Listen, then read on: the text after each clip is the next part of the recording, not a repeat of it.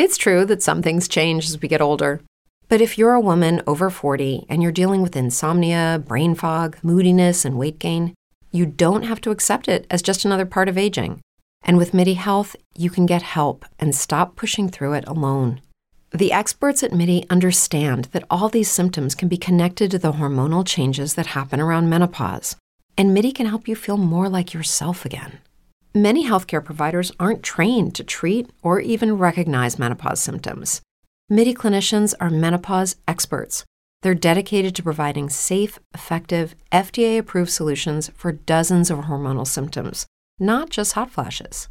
Most importantly, they're covered by insurance. 91% of MIDI patients get relief from symptoms within just two months. You deserve to feel great. Book your virtual visit today at joinmidi.com. That's joinmidi.com.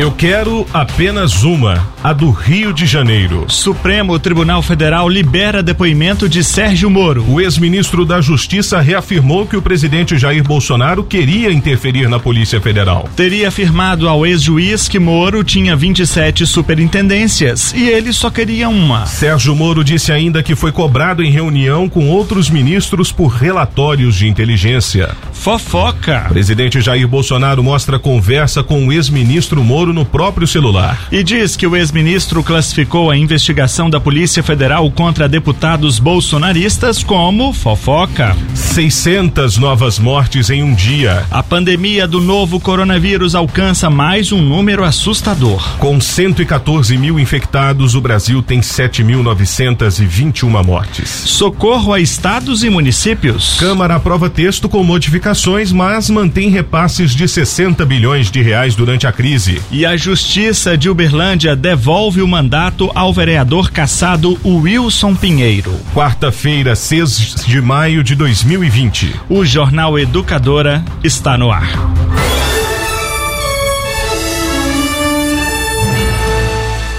O ex-ministro da Justiça e Segurança Pública, Sérgio Moro, afirmou em depoimento à Polícia Federal no último sábado que o presidente Jair Bolsonaro pediu a substituição do superintendente da corporação no Rio de Janeiro, Ricardo Sade. O ex-juiz relatou que depois de muita insistência, ele e o ex-diretor-geral Maurício Valeixo concordaram com a mudança porque o novo superintendente, Carlos Henrique Oliveira, teria sido uma escolha da Polícia Federal. À época, o presidente declarou que quem mandava para ele e quem mandava era ele e que o novo superintendente do Rio seria Alexandre Saraiva, que comandava a Polícia Federal do Amazonas.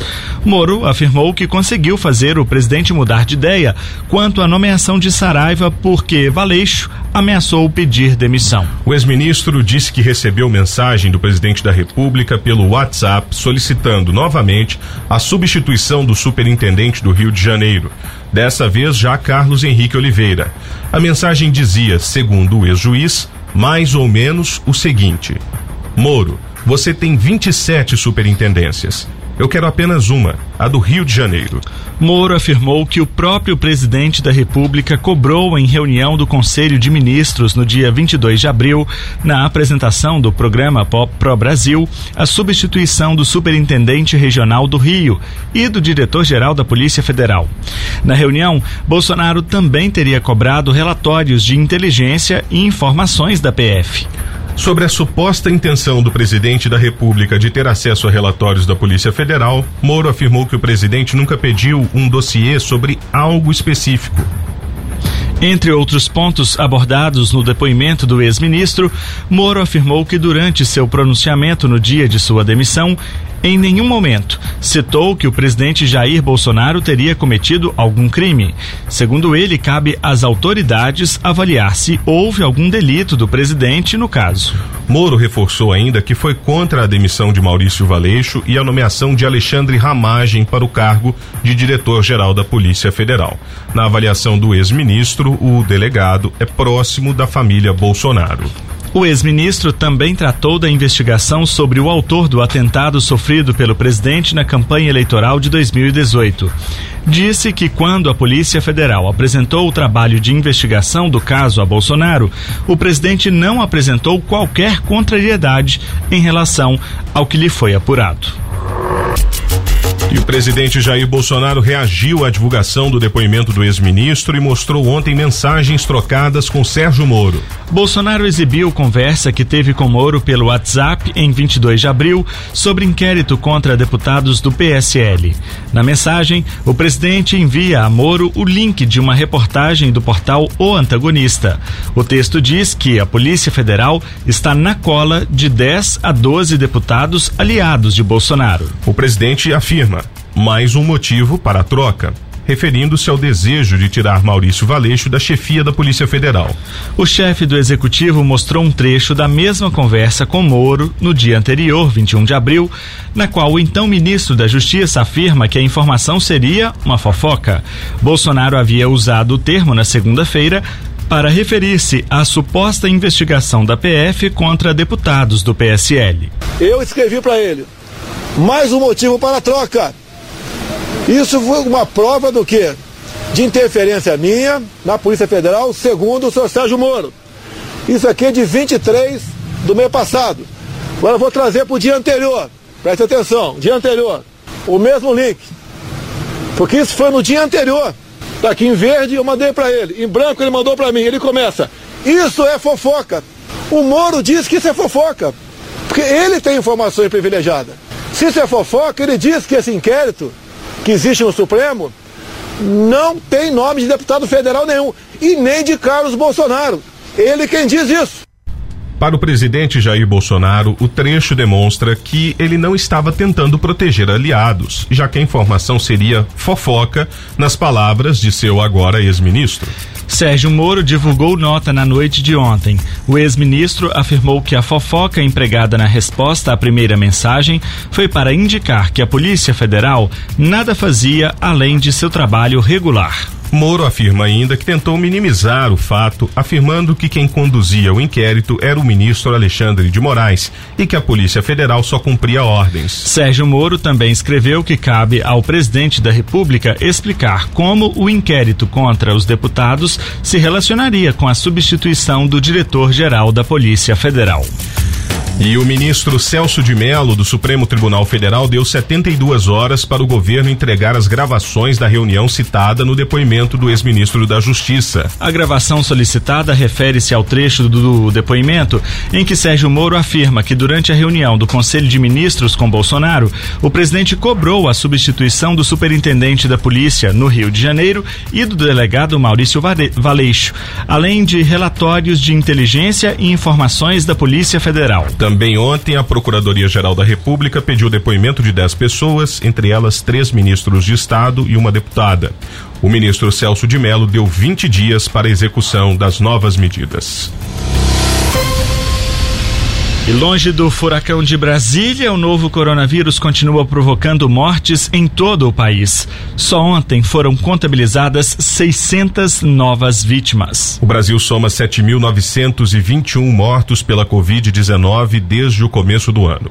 O Ministério da Saúde divulgou nesta terça-feira novos números da pandemia do coronavírus no Brasil. Nas últimas 24 horas, foram registradas 600 novas mortes, um novo recorde para o país e quase 7 mil novos contaminados. No total, são 7.921 óbitos e mais de 114 mil infectados. A letalidade é de 6,9%. Em entrevista coletiva, o secretário de Vigilância em Saúde do Ministério da Saúde, Wanderson de Oliveira, afirma que ainda não é preciso afirmar que a pandemia chegou em seu pico, mas que os meses de maio, junho e julho tendem a ser os piores. A resposta quando chegaria esse pico da crise ainda não dá para dizer, porque quando nós fazemos as medidas de distanciamento social, nós postergamos a, a curva se achata e ela se prolonga um pouco mais para diminuir a pressão sobre o serviço naquele momento. Então, o efeito dessas medidas, nós ainda não sabemos precisar se será em que data exata. Que ocorrerá entre maio, junho e julho, eu não tenho dúvida. Wanderson de Oliveira afirmou que o Ministério se reuniu com secretários estaduais para discutir a pandemia e que medidas de fechamento mais rígido, ou lockdown, são complexas e dependem de avaliação de cada local. Se eu tenho pouco leito, mas tenho muita transmissão do vírus, eu vou ter uma autonomia menor. Então eu vou ter que tomar medidas para reduzir a velocidade de transmissão, que no caso é a medida de distanciamento social, para que eu abra mais leitos e coloque mais pessoas habilitadas para poder atender a essas pessoas. Então, a medida ela deve ser adotada de acordo com a realidade de cada local. O secretário de Vigilância em Saúde ainda afirmou que os resultados de mais de 100 mil testes ainda não foram repassados pelos laboratórios privados, apesar de a legislação determinar que essa informação seja compartilhada. O Ministério da Saúde informou ainda que no último final de semana distribuiu 100 respiradores para enfrentamento à Covid-19. Pernambuco e Ceará receberam 30 equipamentos cada e o Amapá e a Paraíba 20. Ao todo, o governo já enviou 400 287 respiradores para 10 estados. Como não conseguiu importar esses equipamentos, o Ministério da Saúde articulou a produção nacional dos respiradores. Três contratos já foram assinados para a produção de mais de 14 mil respiradores, com investimento de 658 milhões de reais. Gésio Passos. E aqui em Uberlândia subiu para 11 o número de mortes confirmadas por Covid-19. O paciente tinha 53 anos e estava internado na rede pública municipal. Uma notícia preocupante é que 94% dos leitos de UTIs públicos já estão ocupados aqui em Uberlândia. A boa notícia é que desde o dia 14 de abril já são 213 altas acumuladas. Significa pessoas que se recuperaram da doença e foram para casa. Educadora. Jornal Educadora. A Justiça de Uberlândia concedeu uma liminar para suspender a cassação do mandato do vereador Wilson Pinheiro. Agora ele poderá reassumir o mandato de vereador tão logo a Câmara receba a notificação oficial da Justiça. Isso deve acontecer ainda hoje. O juiz João Essir Mota Ferreira, da primeira vara da Fazenda Pública de Uberlândia, acolheu parte das alegações feitas pelo parlamentar, que foi cassado pela Câmara Municipal no dia 10 de março. Wilson Pinheiro apontou uma série de situações que ele considera ilegais e aconteceram durante o processo de cassação. Wilson foi condenado em uma das duas acusações que foram feitas a de que ele teria falsificado uma ata da CPI das Vans em 2015. Wilson era presidente da CPI e teria inserido informações falsas na ata para contratar um escritório de advocacia ligado a ele. Essa denúncia foi acolhida pelo plenário da Câmara e o vereador perdeu o mandato. Ontem, o juiz entendeu que a comissão processante é ilegal. Ela não deveria nem ter sido aberta, pois a denúncia está relacionada a situações que teriam acontecido na legislatura anterior. E os parlamentares não têm competência para julgar fatos ocorridos em outro mandato. Além disso, o juiz também apontou que o suplente de vereador Sargento Edinaldo não poderia ter participado da votação que decidiu pelo prosseguimento da denúncia. Isso porque Edinaldo é parte interessada no processo. Primeiro suplente do PP, caso a cassação de Wilson fosse efetivada, o sargento se tornaria vereador titular, como de fato aconteceu. Com a decisão de agora, Wilson Pinheiro pode reassumir o cargo. O procurador-geral da Câmara, Tiago Nunes, informou que aguarda a notificação oficial da Justiça. Tão logo a Câmara seja notificada, Wilson será convocado para voltar ao cargo. Nesse caso, quem perde a vaga é Ayrton Pinhal, o quarto suplente do PP. A dúvida agora é quanto ao cargo que Wilson Pinheiro ocupava na mesa diretora. Ele era segundo vice-presidente da casa, cadeira hoje de Leandro Neves, do PSD. Leandro só assumiu depois da cassação de Wilson e após uma eleição feita pela Câmara para preencher o cargo vago. Agora, com a volta de Wilson, todos os efeitos do mandato dele devem ser reintegrados e, portanto, ele também voltaria ao cargo da mesa diretora. Mas essa situação ainda vai ser discutida com a Procuradoria da Casa e a mesa diretora. A decisão é liminar, tem efeito imediato, mas é provisória e ainda cabe recurso. E ontem, mais dois parlamentares foram caçados em Uberlândia: Doca Mastroianni e Wender Marques. Com isso, são oito vereadores que estavam envolvidos nas investigações do GAECO no fim do ano passado a perderem o mandato. Na época, 21 dos 27 foram presos.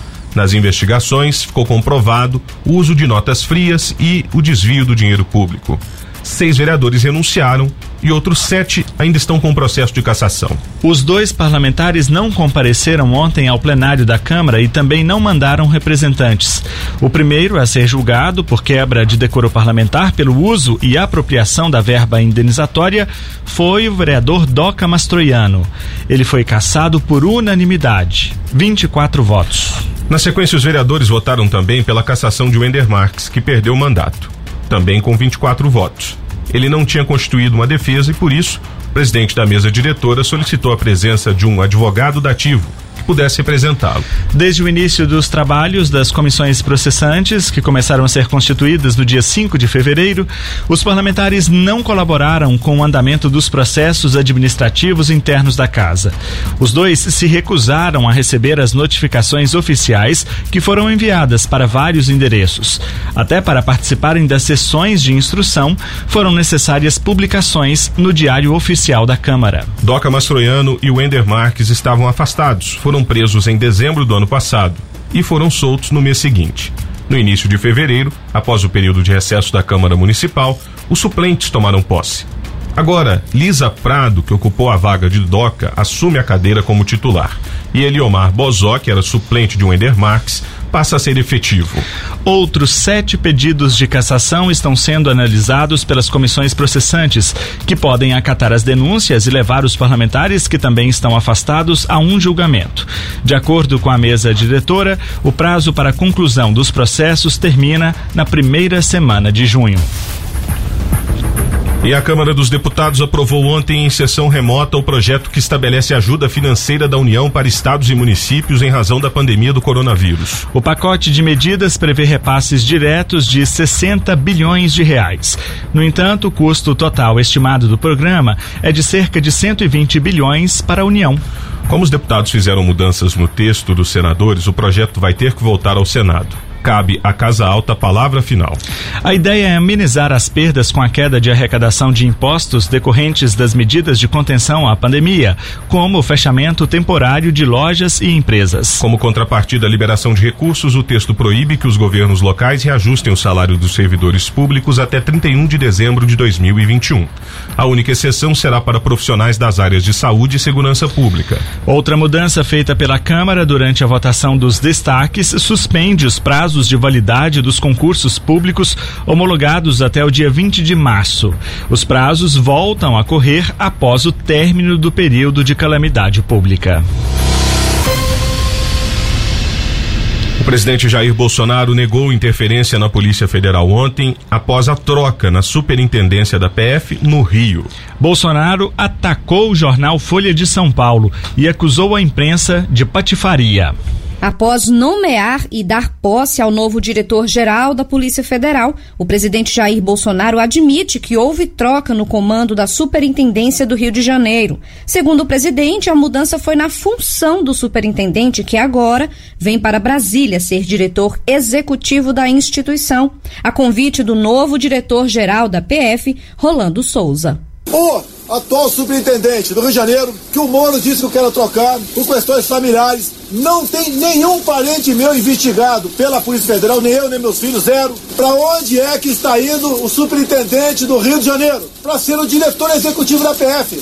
A convite do atual diretor-geral. Não tenho nada contra o superintendente do Rio de Janeiro e não interfiram na Polícia Federal. A declaração foi dada nesta terça-feira ao deixar o Palácio da Alvorada. Na segunda, Bolsonaro nomeou e impulsou o novo diretor-geral da Polícia Federal, Rolando Souza, depois que o Supremo Tribunal Federal suspendeu a nomeação de Alexandre Ramagem para o cargo. Horas após a posse de Souza, o novo diretor realizou a troca de superintendente na PF do Rio de Janeiro. Em conversa com apoiadores que pediam a suspensão do fechamento do comércio no país por conta da pandemia do novo coronavírus, Bolsonaro se disse preocupado com os rumos econômicos e disse que a situação não está pior por causa do auxílio emergencial pago a trabalhadores informais com atividades suspensas. Chegou a um nível insustentável. O que está mantendo o Brasil longe de saque de violência são 600 reais que tem um limite para acabar daqui a dois meses acaba.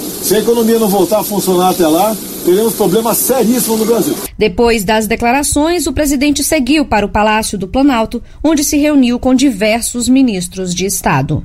Sayonara Moreno. O presidente, durante esse pronunciamento, ordenou que jornalistas calassem a boca, enquanto tentava explicar que não interferiu na Polícia Federal. É uma patifaria! Folha, boca, não perguntei nada! Um jornal patife e mentiroso! Está saindo, cala a boca, cala a boca! Está saindo de lá para ser diretor executivo a convite do atual, do atual diretor-geral. No fim do dia, o presidente voltou ao local e se dirigiu novamente à imprensa. Abre aspas. Desculpa aí se eu fui um pouco grosseiro de manhã com uma senhora e um senhor aqui. A Justiça do Trabalho determinou a transferência de mais 121 mil reais para o combate à Covid-19 em Uberlândia.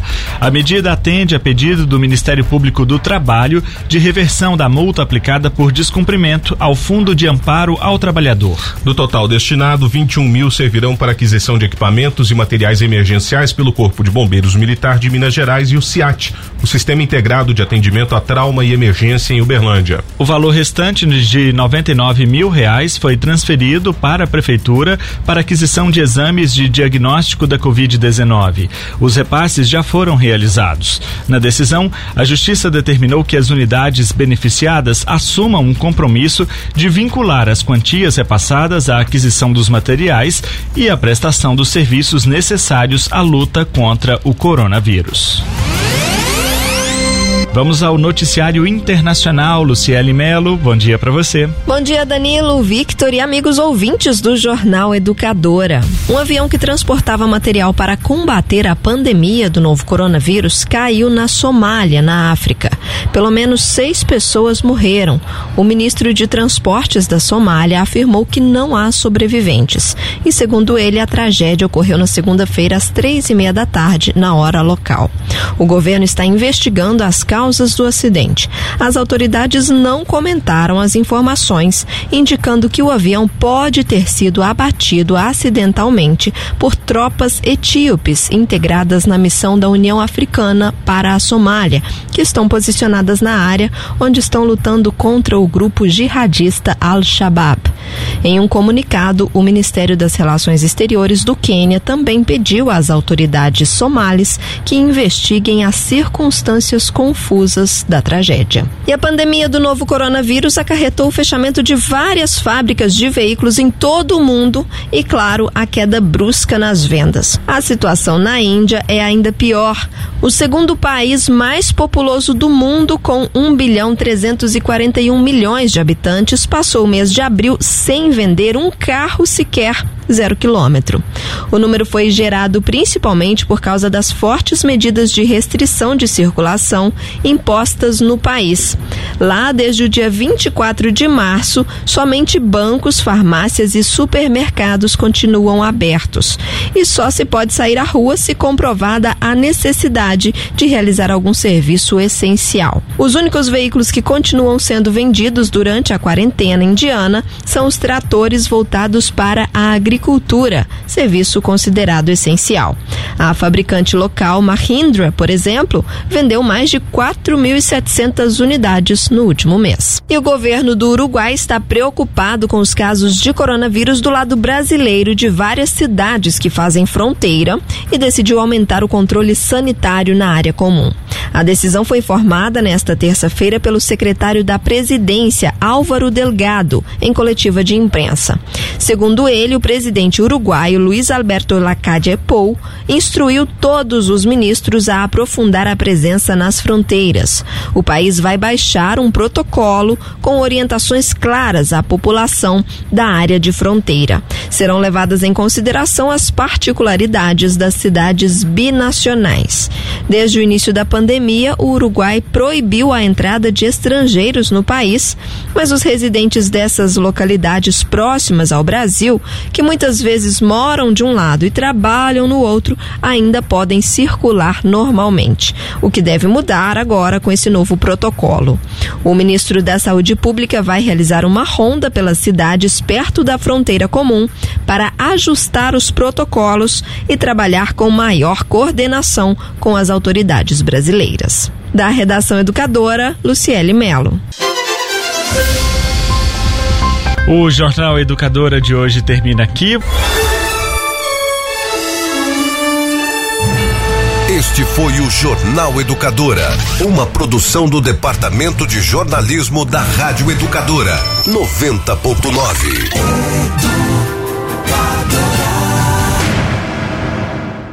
With Lucky Land slots, you can get lucky just about anywhere. Dearly beloved, we are gathered here today to. Has anyone seen the bride and groom?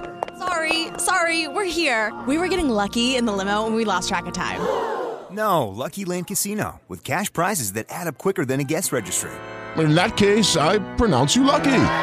Play for free at LuckyLandSlots.com. Daily bonuses are waiting. No purchase necessary. Void where prohibited by law. 18 plus. Terms and conditions apply. See website for details.